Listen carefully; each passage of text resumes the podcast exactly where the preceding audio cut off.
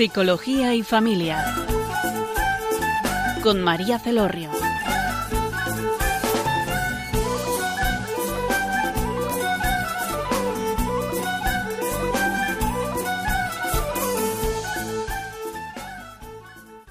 Hola queridos oyentes, en la tarde de hoy les habla María Celorrio desde Túnez. Tenemos a, como invitado a José Víctor Orón Semper. Hola José Víctor. Hola, muy buenas tardes. Buenas tardes. José Víctor nos ha acompañado en, otras ocasiones en este espacio de psicología y familia. Hemos abordado eh, temas muy diversos, desde de, familia, de educación. Es el director de la fundación eh, que se denominaba anteriormente Up to You y ahora es Acompañando el Crecimiento, que podéis eh, buscar en la página web y ahí podéis bueno pues ver desde las formaciones que hacen todas las novedades e incluso eh, eh, conocer más eh, acerca de nuestro invitado. En la tarde de hoy vamos a mm, el tema que vamos a abordar entre los dos es el perdón y lo vamos a hacer de una forma diferente a como solemos hacer otras veces los programas eh, hoy eh, va a ser como un programa, eh, podríamos decir, mm, práctico, en el que hoy yo no voy a ser la que entrevista a José Víctor, va a ser él el que me va a entrevistar, porque vamos a llevar a cabo una herramienta que es acerca del perdón. Una herramienta que él ha elaborado mm, que busca el poder, que tiene dos, dos procesos, ¿no? El, poder perdonar y el pedir perdón. Y que hemos denominado el regalo tras la etiqueta. Vamos a ir desgranando por qué este título, así escudriñando y iréis viendo. Entonces él me va a ir haciendo las preguntas y yo voy a ir contestando eh, en relación a mi vida, porque ¿por qué esta herramienta? ¿no? Eh, esta herramienta en que la desarrolle porque en los programas que hacen de formación, eh, que se dedican a la formación emocional en todos los ámbitos, ¿no? en el ámbito familiar, eh, empresarial, eh, en educación también, pues en su formación tienen herramientas para poder uno conocerse a sí mismo. Y yo me he dado cuenta que hay muchas heridas que están muy relacionadas con no poder perdonar o no poder pedir perdón y la persona se queda como quilosada o con nudos que son necesarios eh, desatar ¿no? para poder entender, para poder integrar uno su vida, para poder, eh, no sé, cómo tirar para adelante. Entonces, eh, también en relación a esto, queríamos anunciar, vamos a desarrollar un se llama para el acompañamiento terapéutico y escolar. Y en este curso que está orientado para eh, terapeutas, psicólogos y eh, eh, personas que se dedican al coaching también, pues vamos a desarrollar esta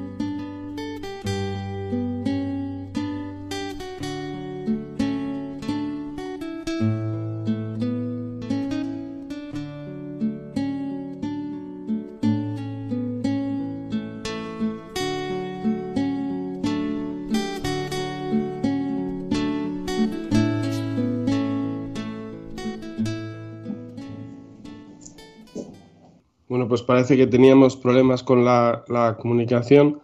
Eh, comentar antes de empezar a hacer esta simulación de, acompañamiento sobre el perdón a, María, explicar un poquito eh, este juego de la etiqueta, porque va a ser una palabra que va a salir varias veces eh, y, de hecho le está dando nombre a la herramienta, ¿no? El regalo tras la etiqueta y entonces poder entenderlo. Si yo pues preguntara a los oyentes, por ejemplo, si, si una botella puede ser al mismo tiempo bonita y fea, ¿no? Si una misma cosa, una botella, una mesa, una silla, cualquier cosa, puede ser al mismo tiempo bonita y fea, pues igual me dice, hombre, al mismo tiempo no. O puede ser bonita en un aspecto y feo en otro, ¿no?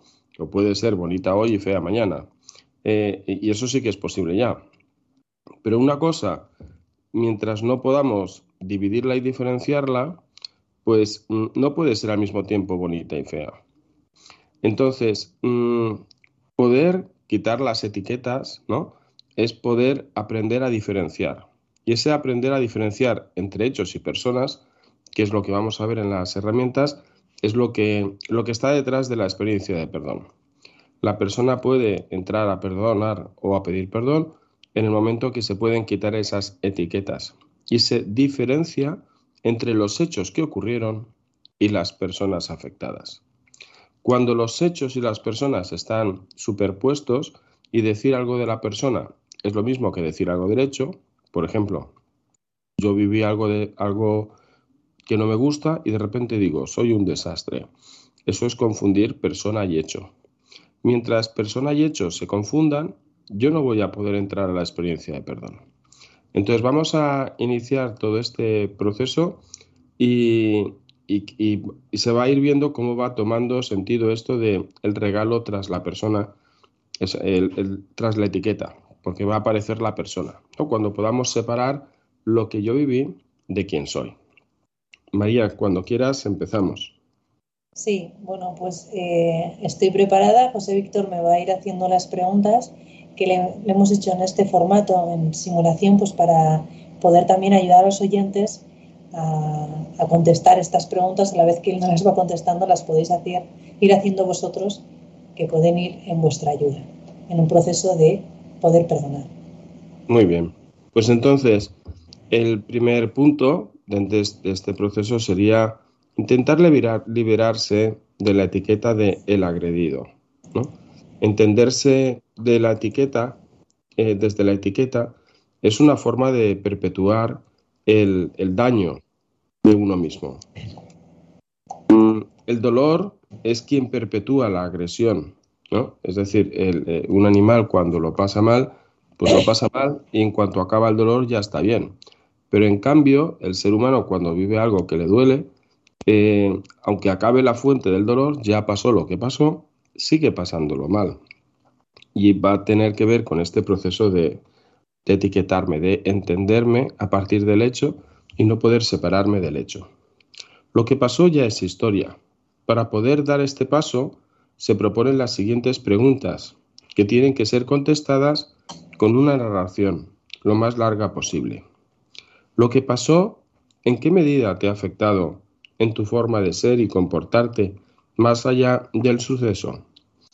Tal vez tras lo sucedido haya aparecido un carácter en ti más retraído, menos esperanzador, menos confiado, y te centres más en buscar sobrevivir y en asegurar ciertas cosas. Tal vez te hayas vuelto más violento o frío, tal vez justo lo contrario, más sensible e inestable. Tal vez hayas entrado en procesos de compensación del dolor, es decir, en búsquedas de placer inmediato en el sexo, la comida o las compras. Tal vez puntos suspensivos. La forma de situarse ante el dolor es tan variada como cantidad de personas que existen. Describe con detalle cómo fue en tu caso. Comenta pues esos hábitos o inercias que has adquirido.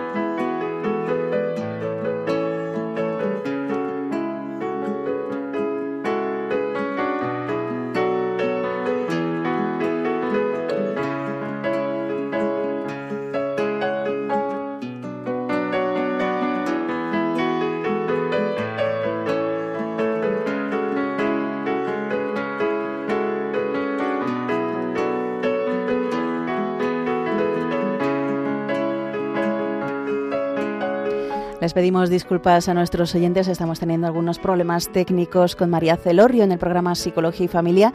Esperamos cuanto antes solventarlos y continuar con este programa.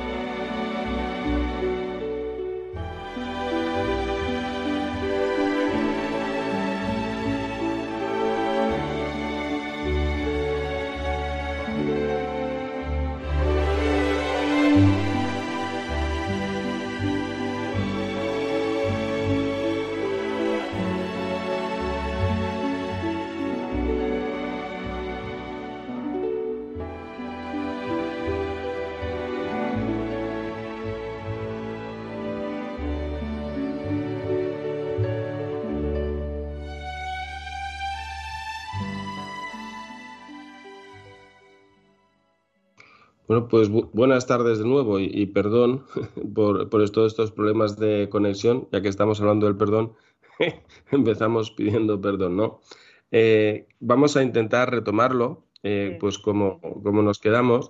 Y entonces, eh, pues estábamos en la primera fase, ¿no? Decíamos que había esto, hecho esta pequeña introducción diciendo que para vivir la experiencia del perdón, lo fundamental, fundamental, fundamental es que la persona pueda diferenciar entre lo ocurrido y su persona.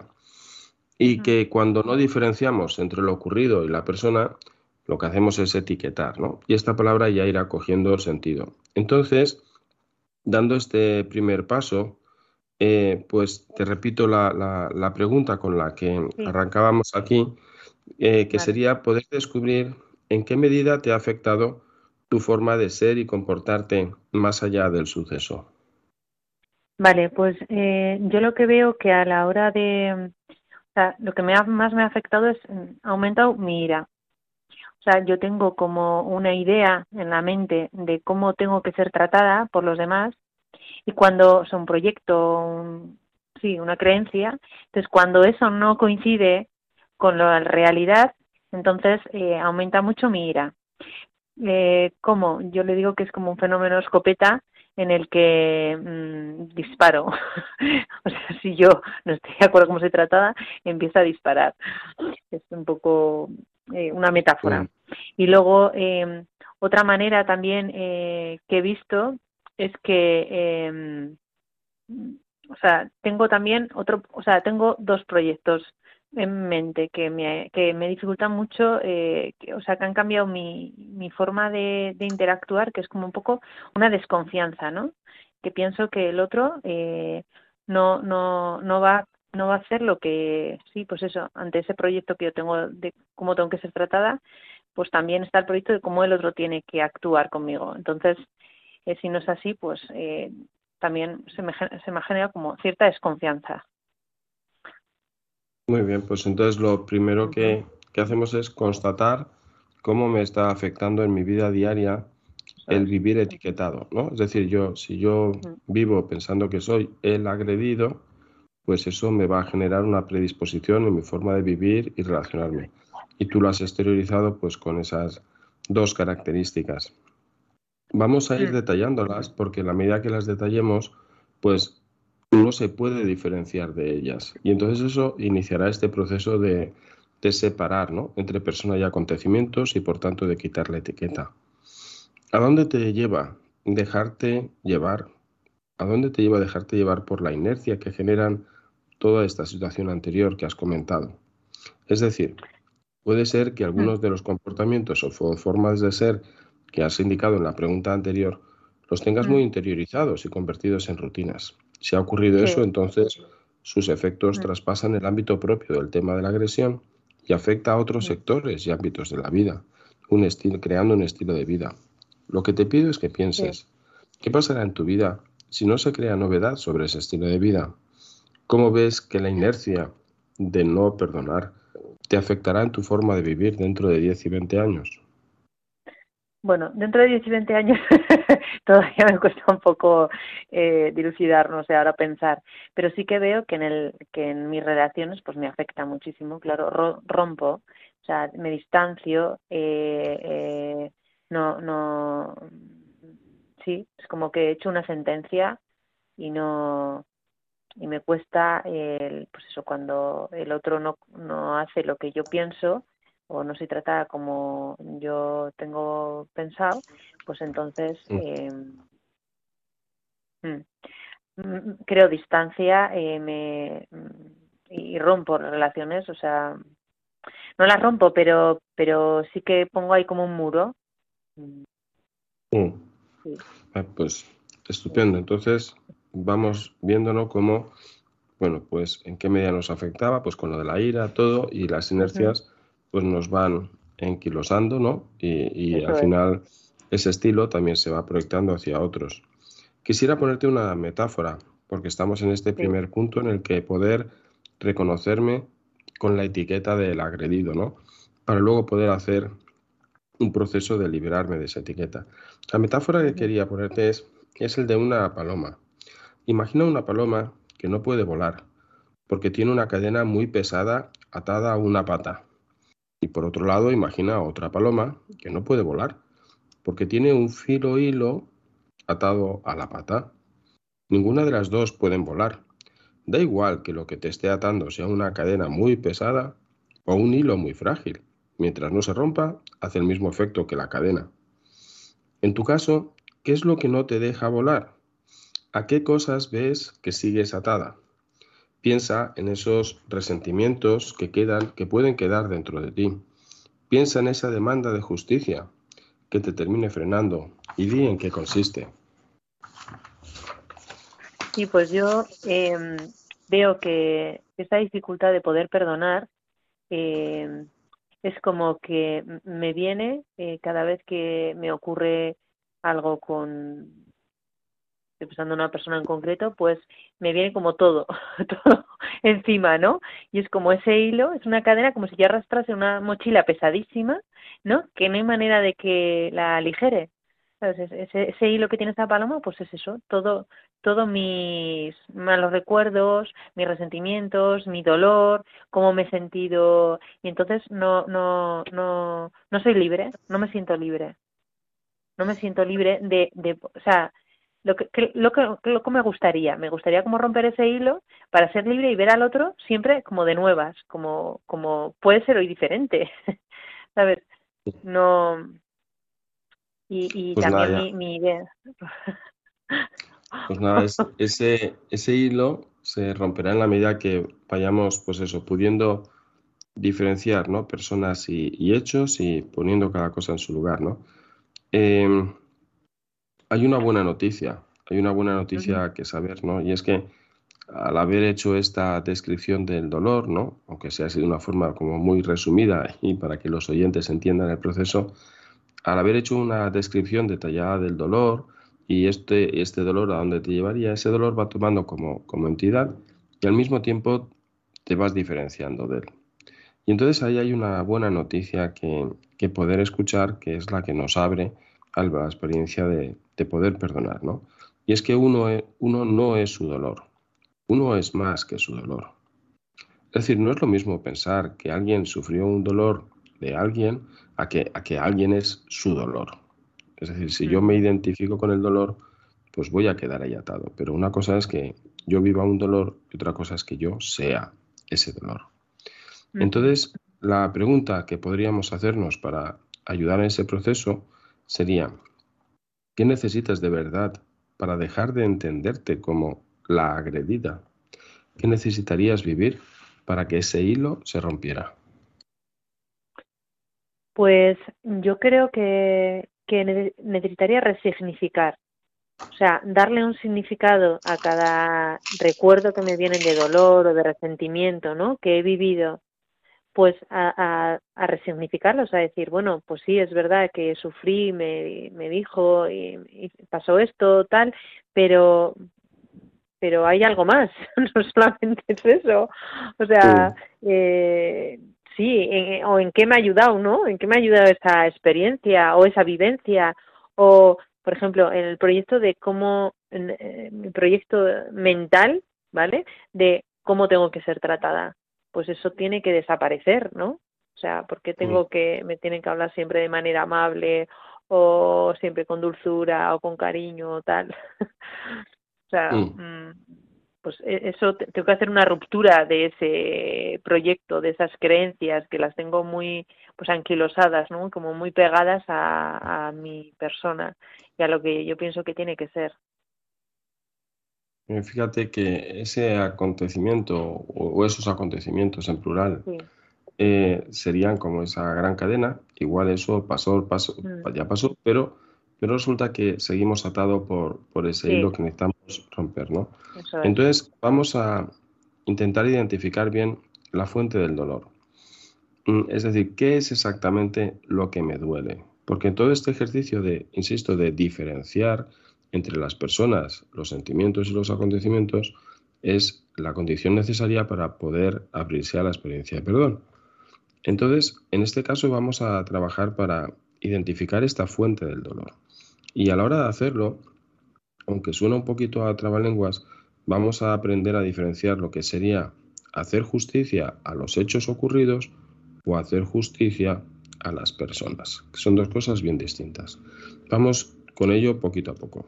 Entonces, lo primero sería identificar bien esta fuente del dolor. Entonces, mm, ¿qué es lo que ha dolido del proceso? ¿no? Esto nos va a ayudar a, dejar de lado de a dejar de hacer justicia a los hechos. Hacer justicias a los hechos es tomar decisiones en función de los hechos ocurridos, mientras que hacer justicia y, o sea, entonces, y por eso la justicia de los hechos lo único que hace es perpetuar el dolor, porque es más de lo mismo. Y más adelante hablaremos de la justicia a la persona, que es tomar decisiones en función de que tanto uno como otro sois personas y ya no os entendéis desde la categoría agresor-agredido. Bien, no es fácil, no es, no, es nada fácil hacer este camino. Eh, por ejemplo, vamos a poner un ejemplo así un poco drástico, ¿no? Imagina que alguien va y, mata al hijo de una persona. Entonces, ese padre que que le han matado al hijo, ese padre podría pensar que la fuente del dolor es el asesino, porque si el asesino no hubiera matado, pues su hijo aún estaría ahí. Mm, pero eso, vamos a ver que, hay una asociación demasiado rápida y algo en lo que profundizar. Habría que preguntarse si el verdadero dolor es que en este mundo exista un asesino más en el planeta, o si el dolor es que no se pueda tener con el hijo la relación que se quería tener. ¿Cuál es la fuente de este dolor? ¿no? La fuente del dolor es que las circunstancias, es a qué circunstancias atribuimos el dolor que vivimos. Ciertamente no queremos que haya asesinos, pero la verdadera fuente del dolor es no poder hablar y abrazar al hijo, siguiendo este ejemplo y esta metáfora.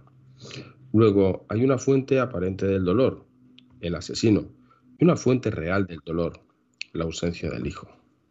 Entonces, eh, sobre esta diferencia entre cuál era la fuente real y cuál es esta fuente atribuida, pues después de, la pausa que me estáis indicando, pues seguimos. Vale, vamos a hacer, eh, vamos a escuchar la canción de Noche de Hakuna, que habla de bueno procesos de, perdón y misericordia con los que, que lo necesitamos. Escuchamos.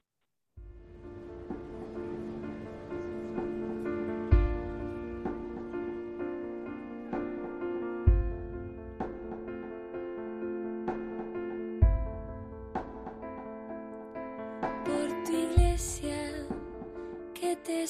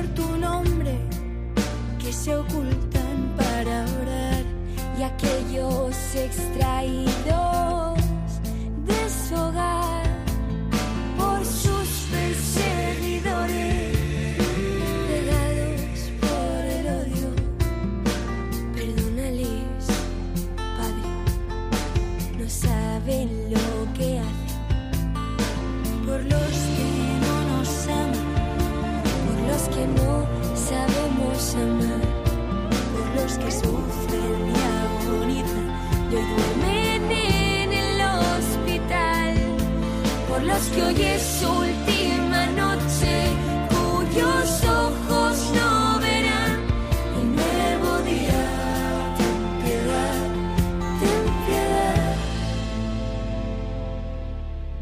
por todos los que sufren la tentación del suicidio por los dispuestos a dejar ganar al mal. Por aquellos cuyas noches son interminables. Hola, buenas tardes. Les habla María Celorrio. En la tarde de hoy nos acompaña José Víctor y estamos desarrollando en Psicología y Familia el tema del perdón. El regalo tras la etiqueta estamos desarrollando una herramienta práctica que eh, se va a desarrollar de manera más amplia en un curso que se llama Herramientas prácticas para la orientación y herramientas prácticas para el acompañamiento terapéutico y, escolar, que podéis encontrar toda la información en acompañandoelcrecimiento.es, eh, en, la, en la parte de formación. Bueno, José Víctor, continuamos. Eh, me has hecho una serie de preguntas de cómo me afecta el perdón y eh, ahora estábamos en... Ahora estábamos intentando diferenciar entre lo que llamábamos la fuente aparente del dolor y la fuente real, ¿no? Porque siguiendo la metáfora de antes, pues eso, un padre al que le mata al hijo piensa que la fuente del dolor es el asesino, pero en verdad la fuente real es que no tiene a su hijo, ¿no? Entonces, en, el caso que tú estás narrando, pues, eh, ¿cuál sería pues esa fuente aparente del dolor, lo que aparentemente era el malo de la película, y luego cuál era la fuente real del dolor, que es aquello que verdaderamente en tu interior echabas en falta? Vale, pues yo la fuente aparente de dolor es el, a ver, la fuente aparente de dolor creo que en mi caso es el otro. no voy a poner nombre, es el otro. Y la fuente real es eh, pues una relación, o sea, de amor con el otro. Rota. Mm, creo. Mm, sí, eso es. O sea, no tener, no tener una, relación, eso es. Una relación rota, eso es, sí. Mm. Sí. O sea, como una distancia, una distancia con el otro. Eso es. Mm. Sí. Pues ahí, mm. hacemos esa diferenciación, ¿no? Eh, yo podría pensar que lo que me duele es eh, eh, pues simplemente que el otro haya hecho, dejado de hacer y es el otro. Eso es. pero en verdad lo que evidencia es que lo que me duele es que hay una relación que no se puede desarrollar. Mm. Entonces, hacer justicia de los hechos es buscar eliminar la fuente del dolor aparente, que sería, en este caso, hacer desaparecer al otro. Al otro. Pero, eso no atiende, eso no atiende a la fuente real del dolor, sino que en el fondo aumenta el dolor. Pues se constata que no se puede hacer nada con la fuente real del dolor. Por tanto, si se quita la fuente aparente del dolor, va a seguir el dolor y es probable incluso que aumente. Pero si se atiende a la fuente de, o sea, si lo que hago es, perdón, centrarme en la fuente aparente del dolor, se va a tener una sensación inicial de éxito porque parece que se ha quitado algo que estorba, pero es un falso éxito. ¿eh? Si yo quito a la otra persona, inicialmente podría sentir ese éxito, pero es un falso éxito y además hace que la persona se quede sola. Volviendo al mm. ejemplo de este padre que le habían matado al hijo, ¿no? Ficticio, pues eh, si se mata a quien asesinó al hijo, siguiendo el ejemplo, mm, pues resulta que el dolor sigue sin estar atendido. Mm. Por un lado, además, ya no se tiene a quién culpar, pero es que además uno se queda solo con su dolor. Hay gente que lo soluciona pues pasando la queja a Dios o, o que otros lo hacen pues cayendo en el descreimiento total y diciendo que este mundo es una porquería otros, de forma inconsciente, buscan un chivo expiatorio con el que quejarse, ¿no? Con la excusa de que algo pues está saliendo mal, ¿no? Entonces, o bien sencillamente pues viven sin ser conscientes de, nada de esto y de, sin ser conscientes de esto y no acaban de explicar su dolor. Entonces, aquí eh, la experiencia que valdría la pena hacer es describe pues con detalle a qué tipo de vida te lleva. Si te dedicas hacer justicias a los hechos y por tanto sencillamente eliminar la fuente aparente del dolor. Y luego si ves que ese camino ya lo has empezado a recorrer, pues cuenta eh, pues cómo ha ocurrido ese camino ¿no? y a dónde te lleva. Sí, pues lo estaba relatando. Mm, claro, cuando mi dolor lo que me lleva es que me ha dado risa cuando has dicho hacer desaparecer al otro. Pues esa es la imagen que tengo, que desaparezca. O sea, yo esto no lo quiero en mi vida que desaparezca. O sea, es, es tal cual. Entonces, claro, yo veo que, que, que, pero ese dolor sigue. Entonces, es cierto lo que, lo que estás contando, que no sé muy bien por qué, eh, yo y, y, sé que, que nos ocurre mucho a la persona, buscamos eh, eliminar la, la fuente aparente del dolor, pero el dolor existe, entonces no, no, no, eso no nos ayuda. Que, también lo veo que pasa, por ejemplo, en, familias, ¿no? En, en, los divorcios, ¿no? Pues yo esto, esta situación no la quiero, no quiero al otro y entonces me separo, me divorcio.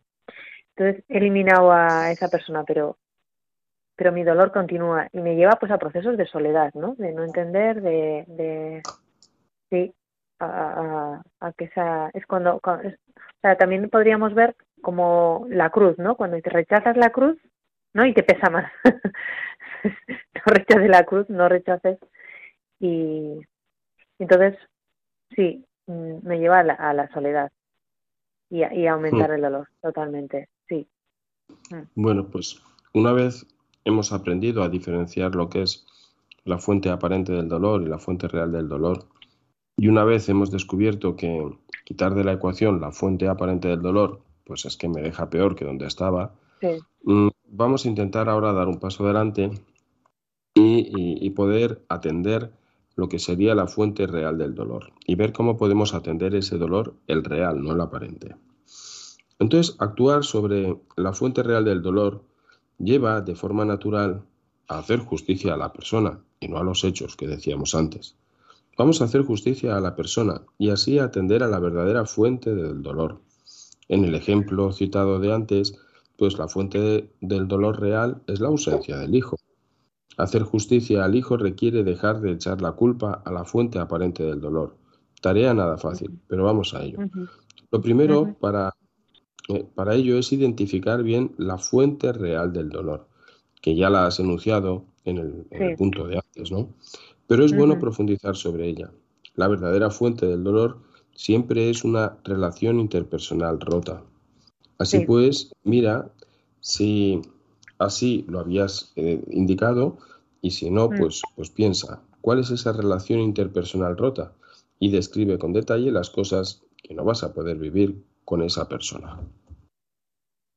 Claro, pues cuando se crean estas distancias, que he dicho que me pasa, ¿no? Cuando, eh, pues en mis proyectos que he contado, ¿no? De lo que tiene que hacer el otro y de lo que tengo que, como tengo que ser tratada, se han roto, se han venido abajo. Eh, a ver, vuelve a preguntarme la última pregunta. Os he visto que he perdido. Sí, o sea, sería poder identificar bien esa relación interpersonal rota y luego el, ah, lo que, he perdido, esa relación se quede rota, ¿qué, qué hace que se pierda uno en la vida? Eso es, sí.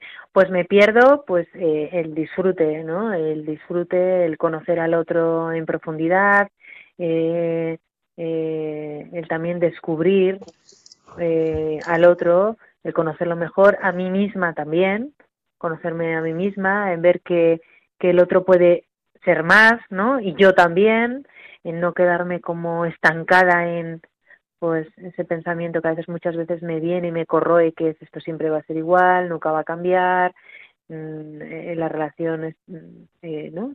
Pues no, no, no hay novedad en nuestra relación, eh, pues eso. Entonces, hay, hay, veces que la relación, o sea, concreta, mm, la gente no la identifica. Hay veces que sí, hay veces que no.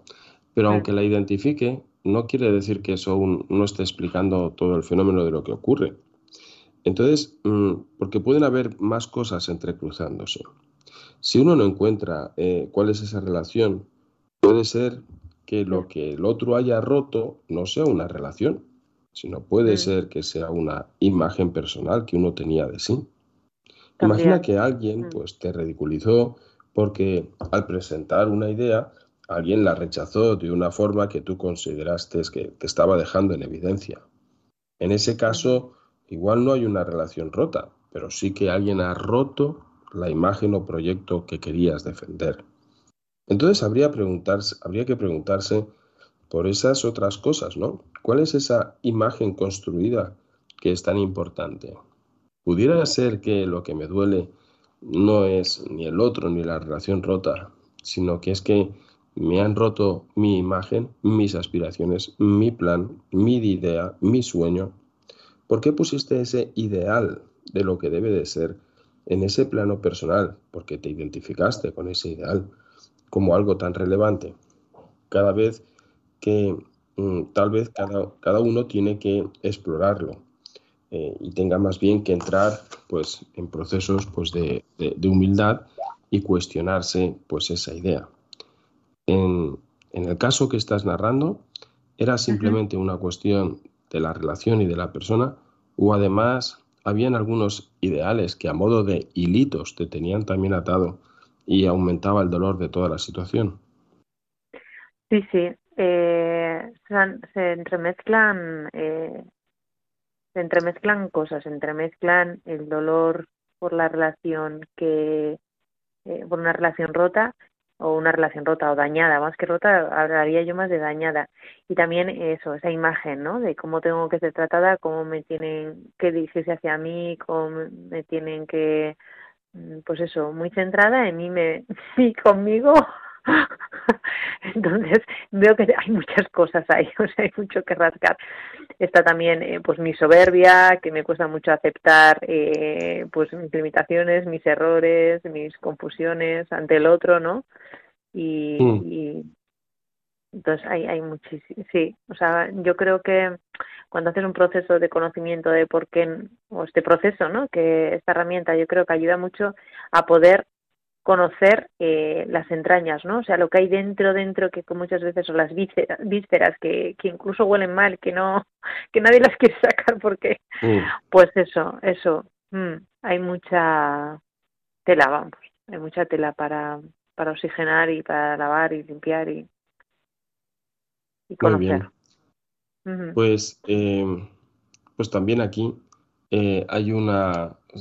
Vale la pena identificar, como decías, todo lo que se va cruzando en la experiencia de dolor para descubrir que en el fondo, aunque le atribuimos el dolor al otro, en el fondo el dolor está en una relación perdida eh, y que también, pues a veces lo que puede ser que me esté doliendo eh, es que yo me había atado a ciertos ideales ¿no? o imágenes que, en el fondo, pues bueno, antes o después me iban a dar problemas porque eso sería empezar a vivir de cara a ideales, no de cara a personas.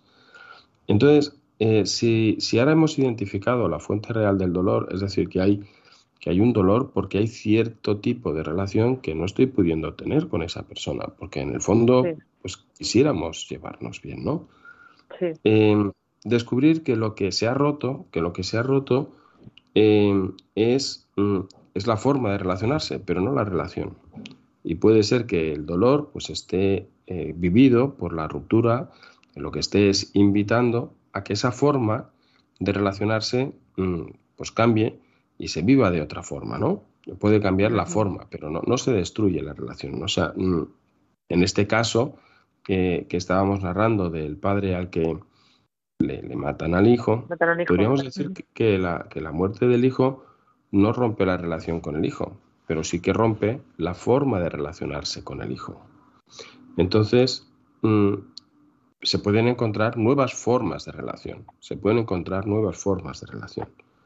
Bien, sobre esas nuevas formas de relación, aunque hablaremos más adelante, no sé si quieres decir algo sobre cuáles son esas formas de relación a la que tú ves que, que necesitarían crecer, ¿no? Y entonces ahí aparece una maduración en la forma de relacionarme con esa persona. Pues, a ver, no, sé muy bien si serían ideales o, retos o ahora no lo tengo muy claro, a ver si me ayudas. Pues eh, mejorar la comunicación, que no se habla tanto, pero y luego eh, en conocer más eh, la historia del otro. Yo creo que es muy importante eso, por conocer su historia. Eh, porque el juicio muchas veces eh, interrumpe conocer al otro. O sea, o entender, ¿no? Por qué ha hecho lo que ha hecho y, por qué ha decidido hacer eso y de dónde viene. Entonces, también tengo eso, un juicio como muy rápido. Entonces, buscar, ¿no? ¿Qué hay detrás? Del otro y de, y de mí también, ¿no? Y de mí, y, y, eso, y no sé si es ideal, pues mejorar la comunicación, que, que, eh, o sea, que no utilice la escopeta, claro, yo lo que, ¿qué es lo que me gustaría? Que, que mi relación dañada, cuando eh, se dirijan hacia mí de una forma que a mí no me gusta o que me produce dolor o malestar o, eh, sí, pues eh, no saca la escopeta, tengo siempre muy cargadita. Entonces, claro, pues, eh, pues ayudaría a que la relación eh, se fuese recomponiendo. Pues sí, mm, poco a poco pues vamos diferenciando, ¿no? Decíamos entre la persona que causó el dolor, el dolor, yo, mi dolor, las circunstancias, todo. Eh, hemos descubierto también si todo esto lo está dificultando pues ciertos ideales y aspiraciones y, ciertas formas de vivir que me lo estaban poniendo ya difícil de por sí, eh, vamos a entrar en el momento pues eh, crucial que es poder entrar a la experiencia de perdón, pero que después de todos estos preparativos, pero que requiere uno más que es quitarle la etiqueta al agresor. Es decir, es dejar de, mirar al otro como el agresor. Como el agresor. Vamos a ver si esto es posible. Porque esto supone de alguna forma. Hmm. Sí. Vamos a escuchar una canción eh, para porque vamos a dar como un salto de poder quitar al otro la etiqueta y también dejamos pensar a los oyentes, ¿no? Y en unos eh, segundos continuamos. Te doy gracias, Señor, por la grandeza del perdón. Te pido que a través de estas palabras muchos corazones se abran a Él y puedan experimentar tu amor, tu liberación. ¿Cómo no perdonarte? Si a mí me han perdonado, igual que tú también fallé, pero mi Dios, todas mis fallas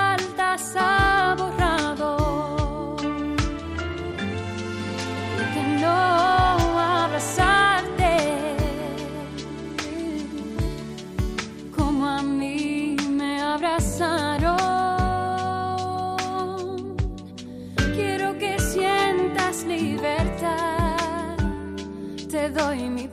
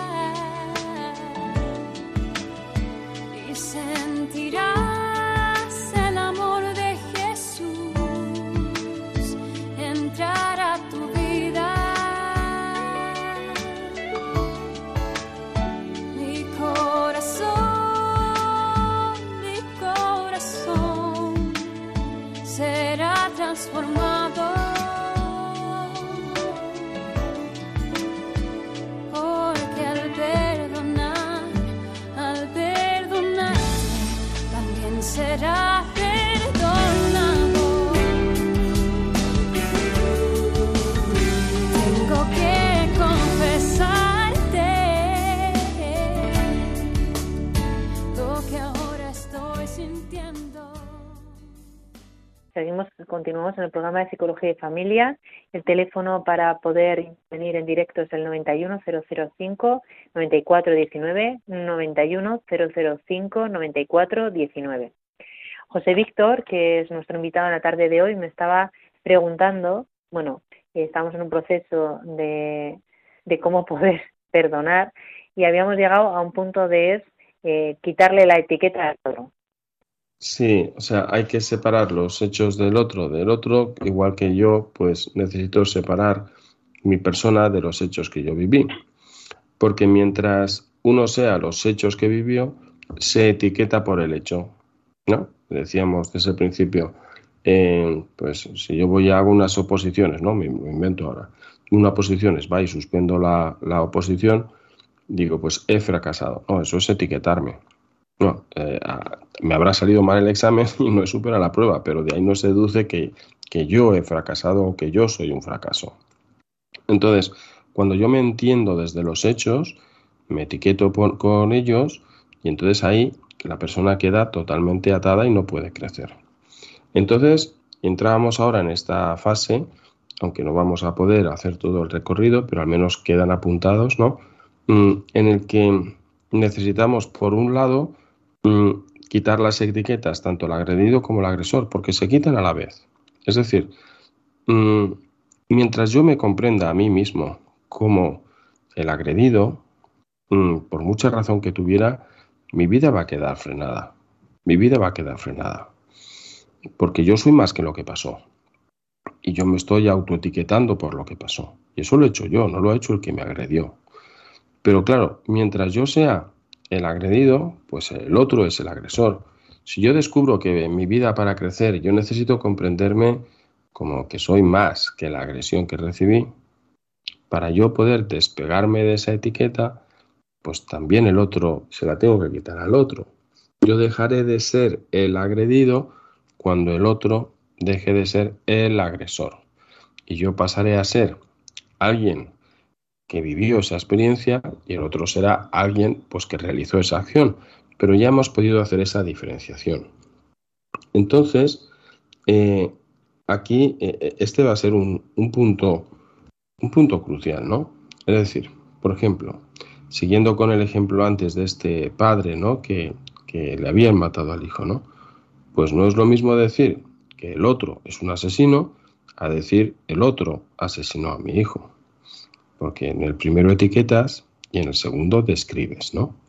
No es lo mismo atribuir al otro un hecho que una etiqueta. Ciertamente no se trata de una mera cuestión del lenguaje. Pues alguien podría decir el otro asesinó a mi hijo, pero decirlo pensando que el otro es un asesino. Y entonces ahí pues nos, nos quedamos donde estamos. No es lo mismo reconocer el hecho que pasó y quiénes fueron los agentes directos que calificar a una persona con una u otra etiqueta. Quitar la etiqueta es dejar de querer entender al otro desde los hechos del otro, Pero ahí viene lo complicado, que para que el otro no sea sus hechos, uno tiene que descubrir que el agredido no es la agresión que recibió. El agredido será más que la agresión vivida cuando el agresor sea más que la agresión que realizó. Por eso necesitamos separarnos de lo que vivimos. Para ello, sencillamente hace falta que pienses y escribas con detalle las siguientes preguntas. Mm, ¿Por qué viví las cosas de esa forma determinada? ¿Qué fue todo lo que influyó para comprender cómo viví los sucesos de esa forma? Por ejemplo, ¿qué influyó en mis, eh, ¿cómo influyó en mis, de mi historia, de mis rasgos de personalidad, de mi forma de entender la vida, de mis objetivos en la vida? Si profundizas con detalle en esas preguntas, pues descubrirás con claridad lo que viviste y descubrirás que tú no fuiste lo que viviste. Ya te has separado de tu vivencia. Pues entonces, mm, ¿cómo descubres esas influencias, María? Eh, no sé, yo creo que, ya, ya estamos en un nivel de profundización que, que ahora mismo eh, yo creo que, que necesito como este proceso como de reflexionar, ¿no? Eh, para mm. poder, eh, lo que sí que me quedo con, con esta parte es de que el otro no es eh, la agresión y que, y que yo no soy la agredida, o sea, que yo soy más. Que no me quede, mm. eh, por ir resumiendo también, José Víctor, nos quedan ya cinco mm. minutos, que no me quede con ese dolor, ¿no? Y yo salgo de, de este programa, de, de este encuentro, eh, pues con el propósito y con el reto, porque, porque es un reto grande de ver al otro, eh, pues eso, no como el agresor, ni yo sentirme como la agredida.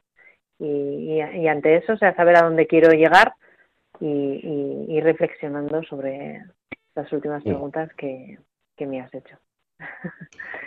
bueno, un último pues, comentario, eh, un último comentario antes de cerrar sería que en este proceso, ¿no? En el que se invita a que, eh, bueno, pues uno mm, se libere de la etiqueta, pero claro, eh, teniendo presente que en el fondo es uno quien va poniendo las etiquetas, ahí hay siempre que evitar todo proceso de, culpabilización, porque es decir, igual yo, igual una persona que recibió la agresión, eh, se puso a etiquetar todo, se etiquetó a sí mismo, etiquetó al otro, ¿no? Y se quedó ahí bloqueado, ¿no?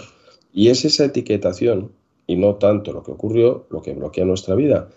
Pero eso no quiere decir que uno sea culpable de haber entrado al proceso de etiquetación, porque sencillamente puede ser que uno haya vivido circunstancias y sucesos que superaban la capacidad que en ese momento tenían para situarse ante todo lo que pasó y fue superado por las circunstancias y entonces pasó a entenderse de esa forma.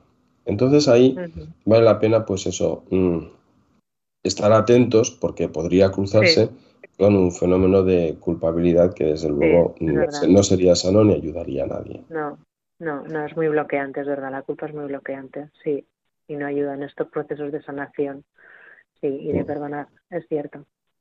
Bueno, pues eh, muchas gracias, José Víctor. Muy bien. Por este, este programa.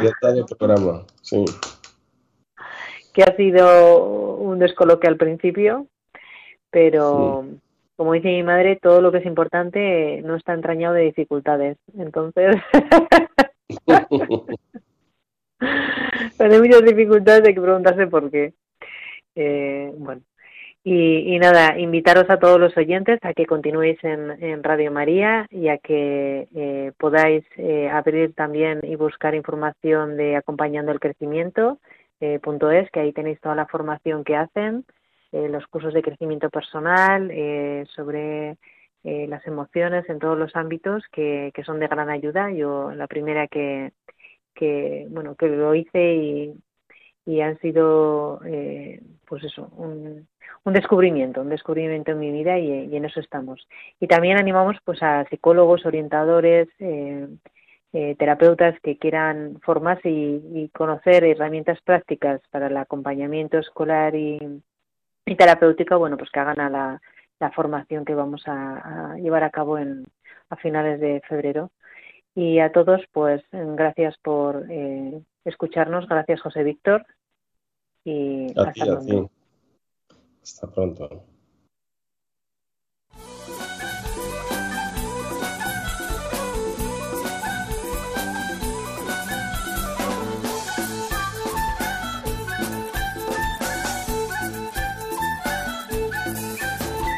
Psicología y Familia con María Celorrio.